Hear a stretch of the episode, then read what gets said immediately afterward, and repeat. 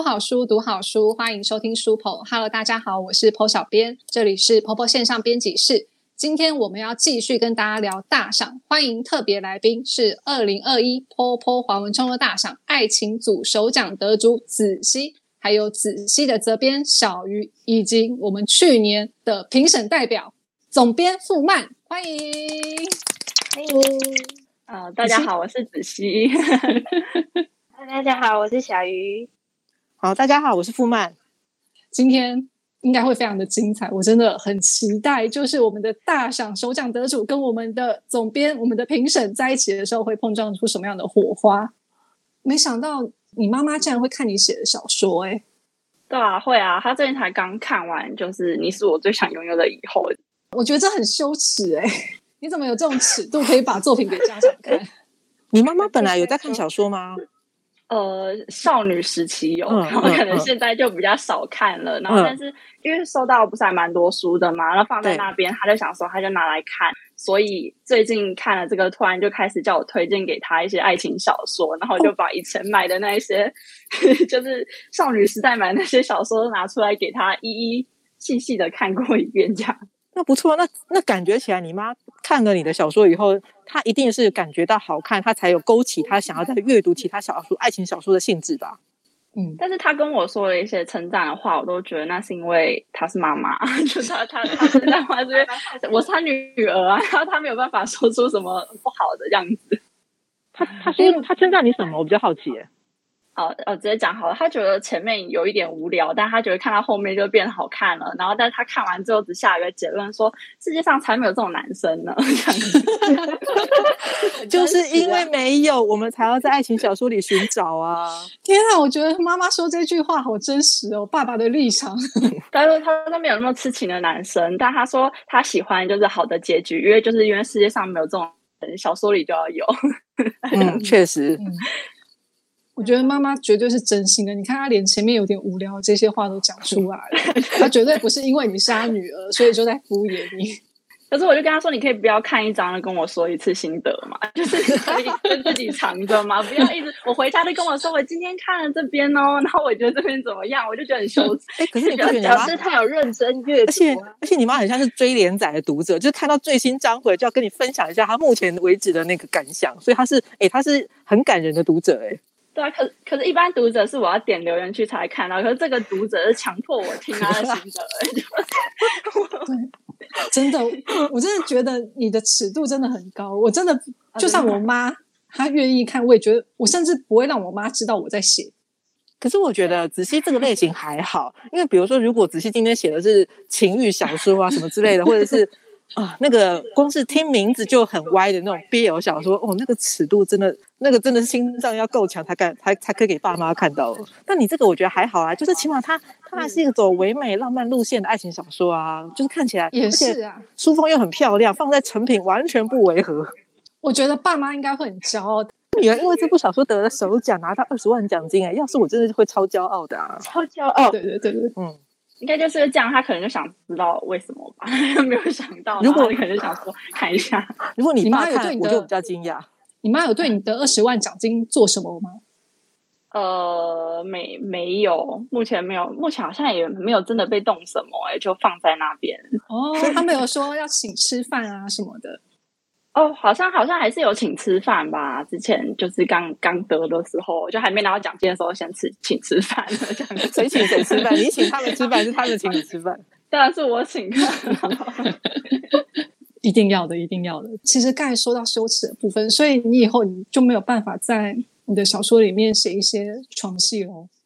可以吧？就就不要让他看吧。就是就是就是，他不是有敲包裹。可是他不是已经在敲碗问下一本了吗？对啊，他都知道了。嗯，大赏这一本就是唯一的商业机率还没出版，然后他就某天失眠，他就想看，他就跑去注册了个婆婆账号。就如果我要线上看，然后现在都藏不住，可以封锁一个账号吗？我想要把他账号背掉。你妈该不会有偷偷留言吧？应该应该没有，但是他可能还没学会留言，就是啊，对对，还没有学会怎么叫投猪 这样子。你妈也太可爱了吧！不行，我们非常欢迎这样的一个会员，因为他说他是以后的储值会员。有有可能。那那以后我就去找人收费，叫他给我 多办几个账号进去。零用钱，真的零用钱，真的是太有趣了。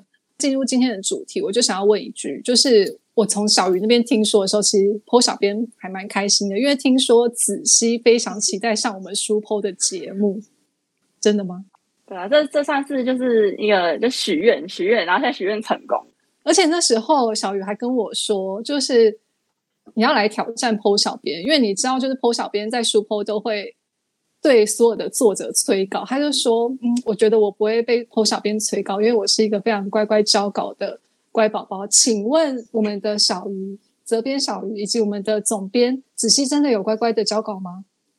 哦，因为子熙之前是交稿给我，我觉得子熙真的是很模范的作者，他几乎没有迟交过，就算迟交，他也一定会主动写信，而且是在前一天写信跟我说一下他的情况，然后也会告诉我说他可能下一次预计在什么时候交稿。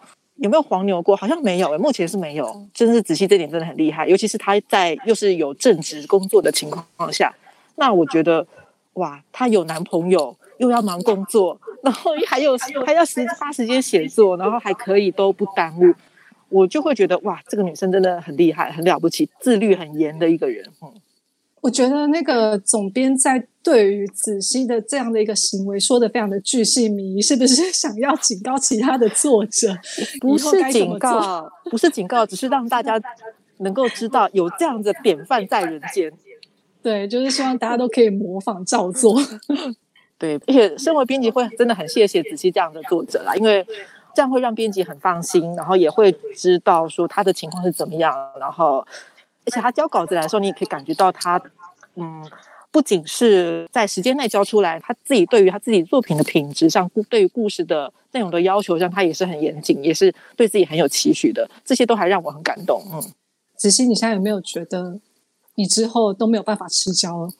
呃，有有一点 有点担心。那如果之后开始要要一直要延后怎么办？嗯，对，那那也许你下次上书 p 的时候，我就会也会老实 说出你的改变。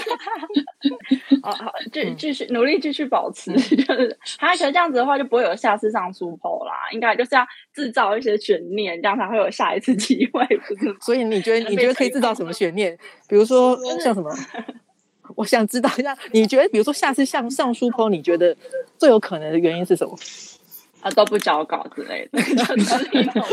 你确定这样对书婆会开心吗？我们就开一集仔细 批斗大会是吗？天哪，上参加的作者可多了。那就一起来被批斗这样子。你是说编辑编辑比较不费力，就是一次跟大家苦口婆心的劝告，这样吗？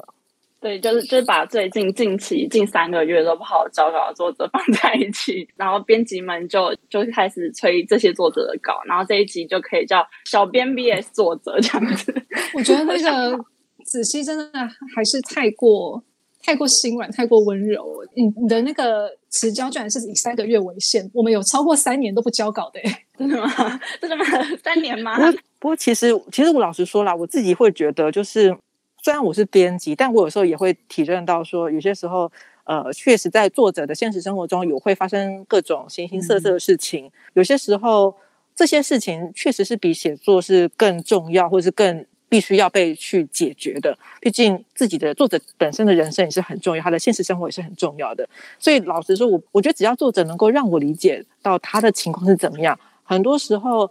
啊、呃，你说所谓的交稿啊，或是截稿期，有些时候确实是有一些商量，或是可以有一些有一些调整，我是这么觉得啦。有些时候作者他也不是机器，那你说一定要在自己预定的期限内，呃，写到自己完全可以满百分之百满意的稿子交出来，有些时候确实是有一点困难啊，对啊，所以这个部分我是可以理解的。但是不要失联，有任何状况都可以提前跟我们说，不要不见。小鱼责编内心的呐喊，在刚才真的会有姐非常感人的一段话之后，责编真实的呐喊。哦，因为我没有碰上失联的作者，所以我可能还好。我觉得我作者对我都蛮好，这点我真的非常感恩。可能我的运气，我没有，我是一个没有偏财运的人，可是我觉得我的作者运还不错。基本上到目前为止，跟我配合过的作者，好像还没有碰到过真的失联的。但如果真的碰到失联，是真的会蛮让人抓狂，就是了，因为你会真的不知道现在情况怎么样。嗯，嗯嗯，子琪有没有更了解我们编辑背后的工作。我我没有想到会有真的就不见哎，就不知道这是这个人还存不存在是吗？就就消失了吗？不知道发生什么事，不知道是不是真的就是人生发生了什么变故，或者受伤生病都不知道，就是完全哇找不到人，真的让人很担心。啊，小鱼，你再多说一点，我们可能就要剪掉了，没有？感觉好像多说一点，那个名字就呼之欲出，就在嘴边，就他可以在书包上面，我们每一集都一定要通知一个作者就是了。呃，也是不用了，希望大家好好的学习仔细。模范生，对对对对对，真难得有一个模范生可以上我们的节目，真是太感人了。不是每一集都在通气作者，有有一个模范生的。我们当然是希望每一集都可以表扬一个作者。就想说之前都是被通气了，想说是不是要？因为我那时候还跟我跟小鱼说的时候，我是说，那是不是要不交稿才能上书婆，就才能被通气，才能被哦不，不要这样子。我们之后一定要往好的方向发展。我们书破就是要乖宝宝才能上我们的节目。话说回来，因为像刚才傅曼也有说到，就是作者都会有自己的工作、自己的生活。其实有时候不是他们不乖，而是真的抽不出时间来，然后好好的酝酿一个故事。子熙应该也是有正职的工作啊，而且我当初听小鱼说。曾经就是说过，就是如假设我们大赏的首奖是两百万的话，你就要辞职。我说哈，两百万就可以辞职了吗？你的工作到底是有多辛苦，才让你说出这种话？没，先两百万先辞职，然后休息，看是什么浪迹天涯一段时间再回来。当然不是永远就不工作了，但是两百万已经可以先休息一段时间了。所以你的工作是很忙吗？这样你怎么还有时间写稿啊？哦，我我现在是工程师啦，所以所以其实基本上一到五。就是我可能五天有三天都加班到蛮晚的，所以平日其实是比较难写结稿的。我就是假日这样子，所以我就一到五一份工作，六日我觉得比较算兴趣，但是可能看起来像另一份工作那种感觉。对，斜杠人生，对斜杠人生 就是斜杠。六日如果都在写稿的话，男朋友不会有意见吗？呃，现在跟男朋友是远距离啦，所以还好，就是就是 对。本来我就是比较宅、比较喜欢在家里的人，所以就是不管什么样的状态，我觉得我应该六日我是会花蛮多时间待在家里的人。只是我现在把这段时间拿来写稿这样子。那你什么时间休息啊？呃，其实写稿的时候对我而言算是休息，而且我真的写也不是就是那一段时间就一坐在那，有的时候写一写就会往床上躺啊 之类的。你这样我就想要翻开本本看确认一下你下次的交稿时间是什么时候。这个月是哦，我也记得哦，有有在努力了，有在啊。我有看，想说你常常在 IG 线 动上 PO，就是呃你的线、你的新键盘啊，还有你今天写了多少字啊，我就默默想，这是写给编辑我看的吗？表示你有在进度下来，对对，因为因为以前可能会连载期间的话，我就是看我的发布时间就知道我的进度，嗯，然后现在因为我是先自己写嘛，所以我就想说。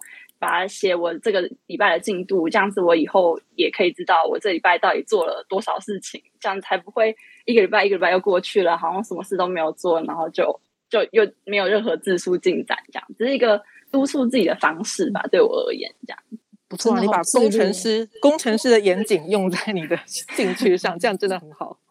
我刚才想说，总编真不愧是总编，你真的见缝插针式的这个确认稿件的进度就。果然是我们总编的作风，也还好吧。哎，其实我觉得我算是催稿方面，我觉得我算是蛮佛的人了，因为我也不是很喜欢一直催别人。就是对对对，对愿者上钩。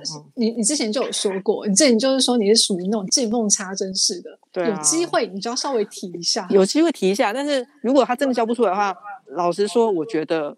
就是你也你要想要写作这件事情，你一定有你的目标。但如果你连写自己有恒心的完成一部作品都做不到的话，我觉得是作者自己要负的责任比较多啦。所以我觉得身为编辑，就是你做得到，我才会我们才会有后续的协助跟后续的动作。但如果你自己连作品连完稿这件事情都要别人三催四请的话，那就这样了。对我这方面比较佛。这句话我也想要跟我们现在正在参加我们二零二二 POPO 华文创作大赏的参赛者们说，就是请你们好好的把作品写完，真的有写完才有下一步。好，那那那我们就直接问大赏好了。对，因为我们今年的那个大赏已经开始，作为去年爱情组首奖，仔细看我们今年大赏的改变，你有觉得惊讶吗？呃，蛮惊讶吧，因为突然好像就是算是这几年比较大的变化，就是以像奖项数目什么的，而且晚了一年，奖金就少十万块。哎，我们今年是三组竞争哦。对啦，对啦，是这样啦。但是那时候一开始还没有点进去看奖项的时候，我就哈，就就十万块就不见。子欣，你会想要参加今年的大赏吗？因为虽然你不能参加爱情组，但是还有另外两组的，嗯，对啊，选择。今年应该没有，今年就就先退休一年，明年 因为我就想说，如果今年有什么短篇小说的话，就可以，就是因为我还蛮喜欢，就是大家都一起写的那种感觉。我觉得华赏这段时间就是有一种，就可能你不见得认识对方，但是你们是在为同一件事情做努力，而且是同一件喜欢的事情。我个人是很喜欢这种氛围的。可是我觉得我应该是没有办法写出就是可能八万字以上的长篇，在这个短短的时间内。然后原本是想说，要是有短篇小说组就可以跟大家一起写，然后就没有，所以就我就退休退休，今年先退休。对我们每年都看情况，就是这个赛制都会有一些变化。当然，因为也会有不同的合作伙伴加入我们嘛，所以这个的确是都会有一点不一定的，对。那子熙今年可以来当我们的评审啊？呃，就是那个什么全民，那哎，这是那天是讲说全民评审还是什么？因为我听上一集，然后一直有人说全民评审。我我们其实我们的意义就是全民评审，只是因为后来把它落实在我们的活动方面，就是把它取了一个比较好听的名称，但其实还是一个全民评审的意义。我们希望大家都可以一起来看作品嘛，然后你投票来选出呃我们会员心目中的第一名。到时候应该就会等到作品数量多一点，应该就还是会可以参与一下这个环节，就是才会有一种今年有参加华商的感觉，算是当评审。对，而且我们的内心话其实就是说，希望大家都来体验一下评审的痛苦，你就会知道在这么短的时间要把所有的作品看完是多么辛苦的一件事情了。可以到到时候等大概七月份，我觉得再过一个月应该又会又会不一样。我昨天有稍微看了一下页面，这样子，嗯，对。对啊，对啊，我们也期待，就是大家都可以来参赛。我觉得最主要今天还是要先恭喜子琪，就是去年的一个大赏的得奖作品《唯一的相恋几率》要出版了。对，我们在这边，我们就要先跟大家预告，这本首奖很好看的首奖作品，它要在六月底的时候出版了。责编小鱼，快点来帮我们更新一下资讯。呃，《唯一的相恋几率》将在六月三十号出版，大家记得去买。这么频繁吗？好，重点先画重点。六月三十号，对，六月三十号的时候会在我们的各大通路以及书店的都可以买到这本书。那在这之前也会陆续的去试出更多我们一些新书的讯息。那有喜欢我们这本书的读者朋友，就一定要来记得购买哦。好，既然有这么好的机会，应该要先介绍一下这本书。我们应该要先介绍一下这本书啊！直接喊出版日期有点奇怪，是吧？小雨，快点！以你这边的角度，你会觉得这这是一本什么样的书？这是一本没有看完猜不到结局的书，在阅读的过程中很容易站错队，因为两个男主都很有魅力，我很开心我自己站对了。我觉得站错队这一点真的会让人家有点。我不知道，我会有点有点心痛。对对，心痛，对对，你这个形容词用好，真的是心痛。对，因为我这么喜欢这个男主，结果他不是男主的那种感觉。没错，我站对了，所以我很开心。就是欢迎大家一起来站队，希望大家都可以站到自己喜欢，就是也真的是男主的那一对。富曼有站队成功吗？你是说子谢这本书吗？对啊，呃，有，我是，但因为我觉得我那个时候也是。仔细在连载的时候，我我就有看，所以那时候我记得，因为我工作也是蛮忙的，所以有些时候我就会问旁边同事说：“我知道另外一个同事也跟我一样，可能在子熙每抛出一两个新的章节的时候，他就会去看一下。”我就问他说：“诶，他有新章节吗？他现在到哪里？他现在有没有？你现在看得出来到底谁是那个谁是真男主了吗？”他就说看不出来。那我们两个就开始讨论：如果 A 是真男主，我们可以接受吗？或者是如果 B 是真男主，我们可以接受吗？其实结论都是，其实两个我们都可以接受。那我觉得这就是子熙蛮厉害的一点，因为有些时候，站错队的时候，你会生气，会觉得怎么会是他，啊或者怎么样，我不能接受。可是我觉得这个故事很吸引我的一点，就是在阅读的过程中，我猜不出来，我猜不出谁是真正的男主，因为两个男主都很讨喜，而且都有可以跟女主进展成为真正就是修成正果的可能跟那个描写，我觉得这个都是有说服力的。所以我那时候就会觉得。虽然形势还不明朗，而且我很想知道结果，可是如果最后不是我想的那一个，我好像也还可以接受，因为我知道，呃，女主如果选择那一个人，他会是什么样的理由？这个理由能够说服我，我觉得那时候是那样的想法。但当然站对队，我也是很开心啊，因为就像小鱼说的，起码你不用去呃为你支持的那个男主感到心痛，那这点就啊松了一口气，对。因为我过去也曾经站错队过，哦，那真的是很惨。我没有埋怨，我不会埋怨作者，可是我就真的很为那个男那个男二心痛，而且那个男二还死，哦天哪！哎，哪一本啊？你这样的话我好好奇哦。就是我呃，应该是桐华的书哦。哦，哎，我们是不是好像之前也有相关的讨论？也是好像也是因为子熙的这本作品，然后在办公室有延伸出来，就是关于战队的讨论。对对对，因为我觉得在爱情小说里面，就是只要有两个男主出现。站队就是成了读者必要的人生经历。没错，没错，没错。哎，那子熙有读者跟你反映过，就是关于站错队的问题吗？有哎，就是从连载过程或到完结一直都有，而且我不知道是可能有跟我留言互动的读者这样，还是怎么样。其实就是站错队的，我觉得比较多哎，就是我还蛮压抑，编辑都站的是。呃，站队的队这样子，因为就我收到很多回馈是站错队的。嗯，其实，在连载期间，还有读者很可爱，就是私讯我，很认真的跟我说，他觉得女主角应该要选谁谁谁，然后呢，打一些理由，然后呢，那时候其实都还没有完结，他就很认真的在讲，然后但其实事实上他。站错队了，然后呢，我就也也没有跟他讲，我就只能就是讲一些比较，就是也不能讲到底是谁这样子，然后只是谢谢他给我的回馈，因为他很认真的就跟我讲他他为什么这样认为，然后认为女主角这样做比较好这样子，然后很多其实真的都是站错队的。我觉得在这个故事里，其实不管女主角选择谁，她其实都没有什么对错的问题啊，那个就是。呃，你角色不同的性格，他在当时感受到什么，或是有些时候就是刚好在这个时间点里，男主角 A 多做了点什么，他可能就是可以更进一步了。所以我觉得这种事情就跟人生一样，很多时候他不是哪一个选择就一定是对的，或者是怎么样。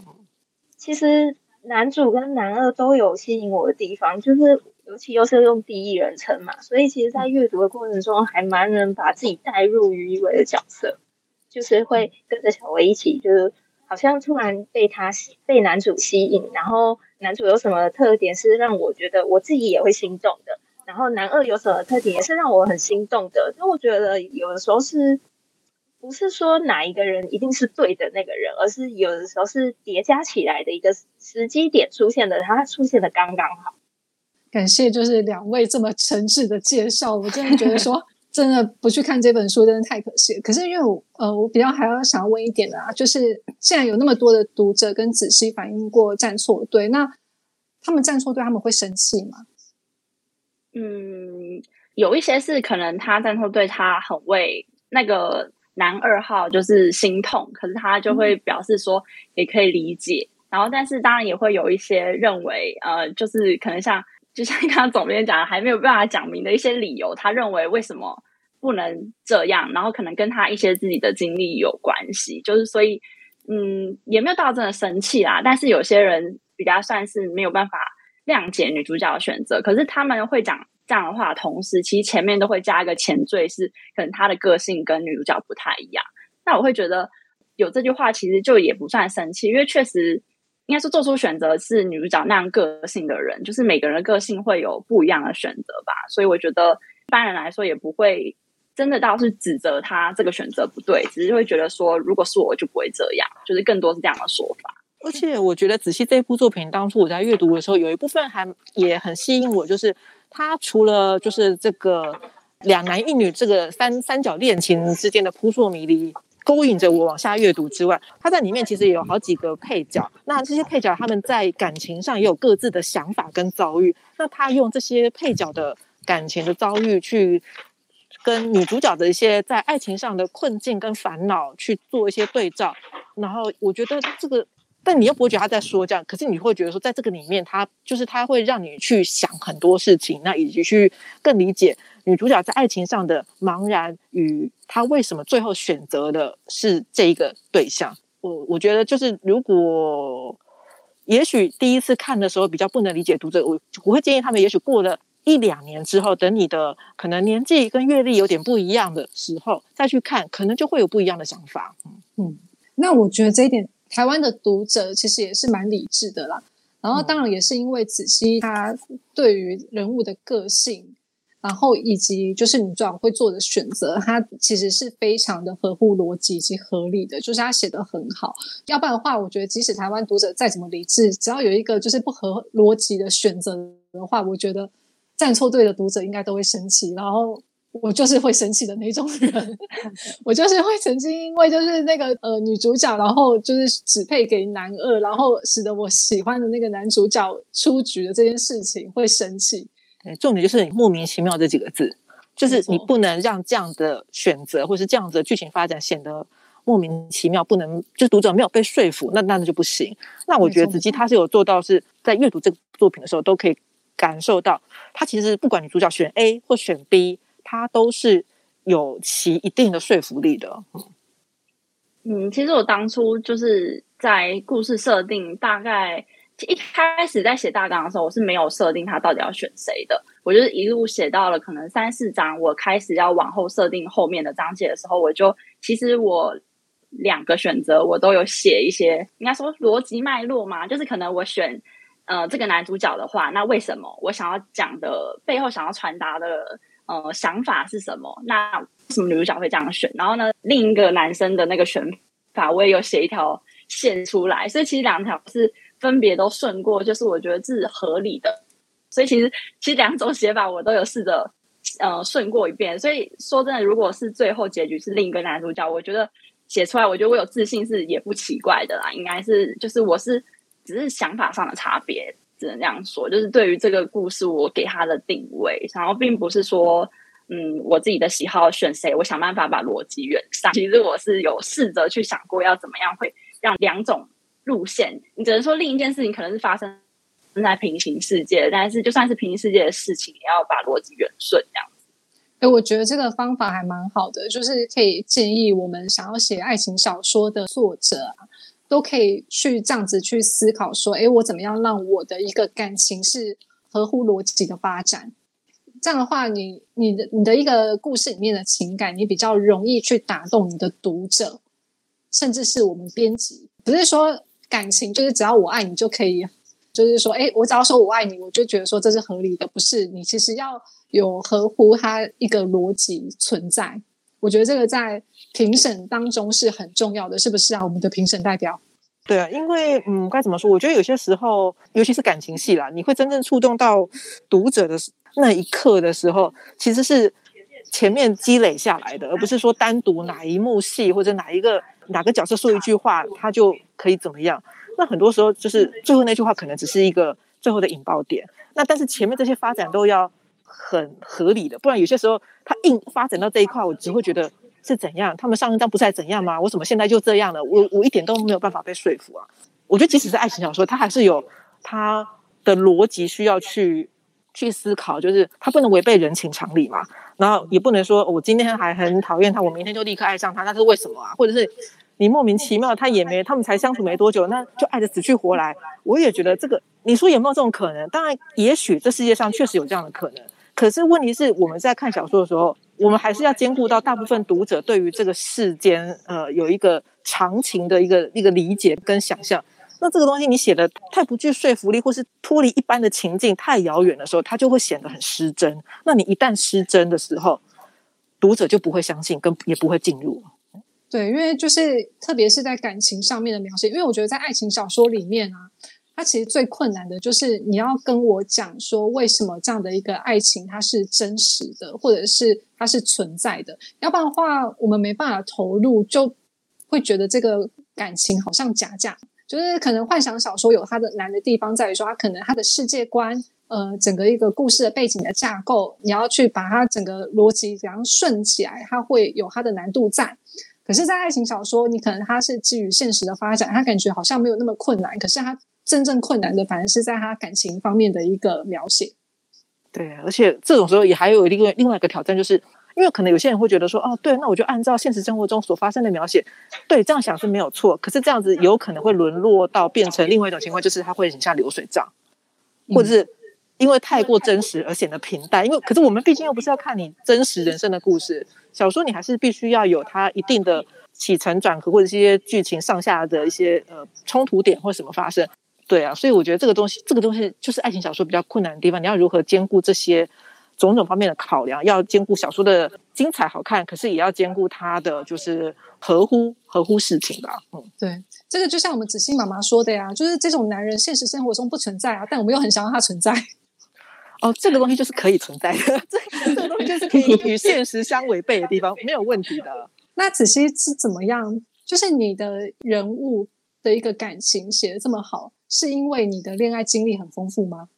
如果说人物感情的话，我觉得可能是，嗯，看剧或者是看小说的时候，那作为呃一个读者或观众的时候，你一定会有自己心里的想法。那有的时候我可能就会把对于那一些情节的想法留下来，哪怕是可能记在备忘录里面，然后就成为未来就是可能想要写人物某方面的情感的时候会拿来使用吧。我觉得可能就是对于那些。在在作为读者的时候，你要把那些感受留下来，然后你以后在当作者的时候，这些感受就可以变成你塑造人物的题材。我觉得是这样子，也不能说感情经验很丰富啦，只是可能就 胡思乱想的时候，就会去对一些爱情观可能有自己的想法的时候，就把那些留着吧。那我们讲到大赏，就是。子熙，你你说今年参那个不能参加大赏，是因为你没办法在这么短的时间去写出一部长篇小说。那你去年在参加大赏的时候，你是花了多少时间来完成唯一的商业几率？我去年好像是四呃，可能三月多开始写大纲，然后四月开始写，这样子，嗯，是应该写了三个多月这样子。但是因为去年那时候还没有正职，所以。家有时间去写，那与其说我没有办法在这么短时间写长篇，不如说我没办法写长篇的可能奇幻小说，就是别的类别那种，我觉得可能比爱情还需要花更多时间去发想，然后或者是去去写那样子类型的小说吧。对，嗯，那你去年这样的一个惊喜的拿到首奖的这样的一个过程。你现在还还会去回忆吗？就是说啊，去年等待入围揭晓，或者是等待奖项揭晓的这样的一个心情。会啊，就是大家也觉得好像才刚发生，结果竟然第二年比赛又要又要开始了，就是明明好像才发生不久，怎么感觉也才刚公布得奖到现在，然后就是又是新的一届了。对 对，可是没关系，因为我们去年的首奖作品也要在今年。就是刚好在这个时间出版，所以大家也可以跟着我们再重温一次去年的这样的一部作品。只是有听过我们这些所谓大赏的谣言，类似就是那些可能大家都说，嗯，大赏是不是有什么样的传说啊，或者是说编辑一定怎样啊？你有曾经听说过这样的一个？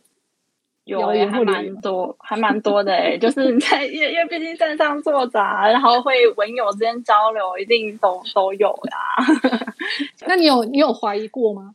你有你有就是曾经就是心里面小小的，就是曾经相信过哪一个传言是真的吗？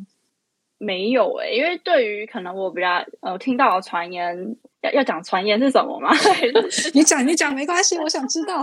可能可能一两，像比方说，就会讲说，就是都重视爱情组，觉得都，然后幻想组都是陪跑啊，这一定常常听到吧。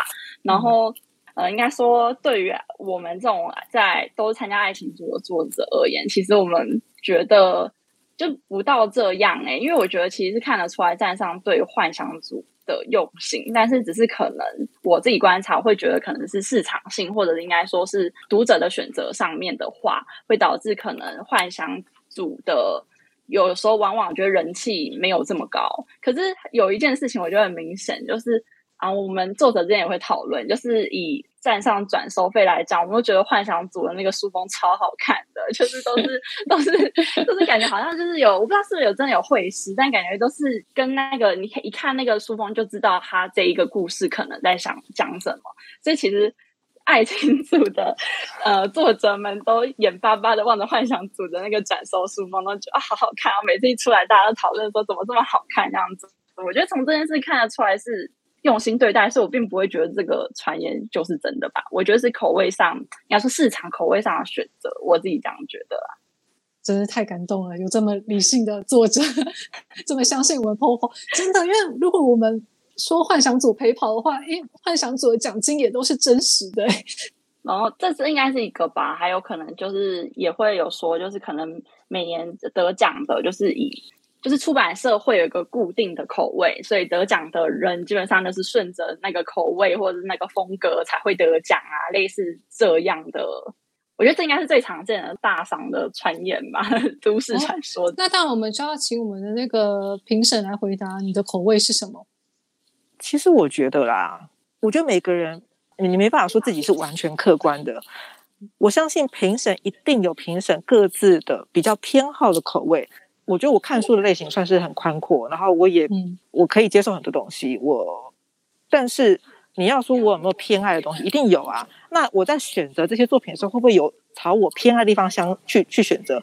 有可能啊。那我偏爱是什么？我偏爱的是它的剧情能够打动我。比如说，它的结构也是要相对完整的，然后它的呃角色魅力强大，然后如果文具能够一定程度优美，然后这样子是一定是很好的。那你要说这些东西是偏好吗？那确实啊，那那就是我的偏好。认真的去看，我觉得那个前几年在选择一些出版的作品，或者是我们的一些。呃，签约的可以在站上发展的作品，因为大赏也不只是说要出版嘛，它也还是有很多其他授权或者是在数位上面，嗯，去推广的一个可能性。综合这几点考量，我甚至说，好，我们去选择的一些得奖作品，获得出版的机会，也不是说完全的一个市场性，当然还有它这个作品的潜力。因为其实看你前几年去。评选出来的一个得奖作品，我觉得就有这样的意味了。因为老实说，有一些作品我知道他选出来，他出版，他其实不太可能在销售上有非常好的成绩。不用出版，我就会知道。可是我还是愿意给那样的作品机会，因为我觉得起码在阅读过程中，它确实是有某些地方打动我，所以它才能够得奖嘛。那我也想试试看，即使没有那么多读者，但我也想要让有些读者，也许是需要这个故事的读者，能够看到这个故事。而且就是大家也不用太担心，就是那个评审的口味啦，因为我们到到决选阶段啊，会有非常多的评审。对啊，不是就我一个人啊。虽然大家口味可能都不太一样，其实真的是不太一样。就是有时候呃会非常的一致性，就觉得说啊这部作品它一定就是第一名，其实有，然后就会给他比较高的分数。可是有时候也会有不一样，可能在其他的名次上面，对于喜好的一个表现就会还蛮明显的。但因为这些都是要透过平均的，我们今天不会因为傅曼是总编就给他特别的加权分数。对，我的一票就是一票，没有对，没有加成。如果有三个人，就是如果比如说其他评审四五个人都喜欢某一部，只有我力挺另外一部的话。那那也是没有用的，嗯，对，我的一票就是一票，没错，没有加权分数，所以跟傅曼说的一样，就是，诶，的确我们可能每个人的口味都不一样，然后对于喜好也不太一样，但这些全部都要透过平均的，我们相信平均这件事情可以尽量让评审会变得公平，嗯，应该说大家看的时候会认为，可能评审或者是大赏有一个口味，或是我觉得。要参赛前，应该每个人都会去看一下前一届得奖的作品是什么类型，然后去想。可是，应该说，我觉得首先，可能每一届各个得奖的类型不一定会是同样一种口味调性，而且会发现今年假设得奖的这些作品，明年也就会出现还蛮多这种题材或者这种类型的作品。然后你发现大家，哎，去年开售的时候发现，怎么大家都写这个，大家都写那个，然后我就会觉得，哎，好像。今年是这种风格，但是但是其实有的时候我会觉得说，如果去年这种风格已经得过奖了，或是这种风格已经很多人写，那我再去写一样，不是更难写的？跟就是你你要跟在很多很像的东西中间，你就要突出的话，我觉得是比写一个你自己喜欢、有兴趣的东西还要来的难的。应该说，应该是以想要写什么样的故事为出发点，不是去看去年得奖什么作品，然后去走那个方向。因为已经有那一个方向了，那为什么还需要第二个一样的东西呢？我会觉得是这样。对，我会觉得大家参加比赛的时候，还是建议大家发挥自己最擅长那个部分。一个好看的故事，它不是绝对说它一定非要文采非常好，或者是它剧情要非常特别，或者是非常呃让人意想不到。我觉得这个都不是一个绝对必要的东西。如果你不是很擅长写复杂情节，但是你能够把一个小情小爱的故事写的，就是让我们就是很能投入，然后我觉得这样也是很好的。就是你不要去拿你不擅长，但是你觉得好像前面得奖的可能都会是哪方面东西，但是你其实并不擅长这一点，那你就非要去做这件事情。那那其实我觉得反而不如好好发挥你的长处，因为有些时候得奖作品它也不是说每一方面它的评它的分数都很高，只是说它可能在某几个方面它的分数特别高，所以它可以拉高它的平均分。大家可能要想的是这一点吧。你们都说的太好了，我都没有可以补充的地方了。子熙就是已经今年出版了第二本了嘛，那当然就是说，可能对于未来的一些创作也是有一些计划。我觉得我们的读者也会非常期待这件事情啊。对啊，可以请他聊一聊。说计计划吗？说那那个故事的类型吗？还是 对啊？或者以后可能想要写什么样的作品啊？然后或者是现在开始就先立 flag 啊，就是说，嗯，我一定要好好的在明年写完多少的作品，我们就会把它录音存证。我其实之前立过 flag，只是快快要倒了吧？原本想说今年要写两个两个新故事的，但是你看今年已经过去一半了，然后我。前两天才跟文友立了个 flag，就说什么，因为我现在不能参加华上，但是我想要让手上这个还没写完的，就一样八月三十一以前把它写完。哦，我欣赏你的志气，很好。希望希望不会倒，因为虽然不能参加嘛，那我就假装那是我的截稿时间，就是假装这个。但是对，就这三个月，就是这个故事的话，就是可能是我第一次就是写。第三人称吧，而且跟我前两个故事相比的话，我觉得是没那么轻松。因为我其实还蛮喜欢就写比较轻松然后开心的故事，然后可能这一个相比之下，我会希望它整体的氛围不要这么，就是跟以前有一些不太一样。可是因为就是是没有尝试过的类型，所以现在也也还在正常中。然后有可能有加一点点，我希望是让读者去猜，有一点点悬疑感的部分吧。然后。因为应该是我本身是喜欢看推理小说，但是我是没有写过，就是像幻想组那种推理小说。那就看看看写这一个有点悬疑爱情，然后看看明年能不能参加 幻想组。我开始乱立 flag，完蛋！我们这些全部都会保留下来。天啊，那明明年就会有人问我要不要参加幻想组了，这些可以讲。不会啊，你就诚实的说不会，我今年还是不会参加。子欣，你自己有没有什么想对读者说的话吗？或者是对文友喊话，或是对你妈妈喊话也可以。读者，但是希望大家多多支持那个唯一的相恋几率啊！就刚刚就是可能今年原本是想要写两个嘛，但今年过了一半，可能已经其实走了一半这样子。但还是我自己是希望啦，最好是可以半年写一个故事之类的吧。就是我还是希望。空白期不要这么长吧，就是我对我自己的期许，我会希望可以这样子，然后可能最好是一年，每年已经讲到每年，就是可以可以写，就是可以就挑战一个可能我不是那么擅长的，比方说这次挑战第三人称好了，下一次我可能挑战都会爱情之类的，就是一年假设两个故事的话，可能一个是我不那么擅长的，然后一个是我喜欢的。那当然对自己的期许，我觉得就是享受写故事这件事情吧。哦，然后想要跟谁讲话的话，我觉得可以跟今年要参加华上的人讲话。我觉得，呃，我觉得做每一件事情都会有一个呃野心，就是可能我觉得参加比赛，大家都想拿奖，大家都想入围，大家都想得奖，这是一定的。可是我觉得，如果就是一直挂念着这个出发点，我觉得有时候写一写会有一点痛苦，就是你会变成我常应该是去年我参加比赛的时候，就发现有些。嗯，文友有些人可能会，他会很想写出一部很完美的作品，然后他可能就是写了又删，写了又删，然后一直到八月份，然后发现哎要截稿了，可是我还没写出我心目中那个完美的样子的时候，然后再就是快来不及的状态，然后有些甚至就决定嗯放弃了。那我会觉得这样还蛮可惜的，因为我觉得只有在八月三十以前写完完结，那才是一个就是有可能被评比的作品。至少在我我认定里面，那我觉得只要能够写完，它就是个好故事，然后它就可能会得奖。就是你在想，他可能就会得奖，我觉得心情会好一点。可是一直在纠结能不能写出一个最完美的故事的话，我觉得这样写作压力很大。然后我觉得华赏对我而言的话，其实就是一年一度就是催促我写一个新故事的活动。因为大部分人应该就是没有编辑的状态嘛，那我觉得就可以趁着一年这个时间点大家都在写的时候，让自己想办法写出一个新故事。我觉得至少那这一年就会有这样的一个产出。然后那个故事，我觉得不用觉得说一定要是很厉害，端得上桌，或者是超完美，他才能够参加比赛。我觉得就是享受这个过程。写作，我觉得回归最初心的话，就是我们只是单纯喜欢写作这件事情，那就趁着这三个月。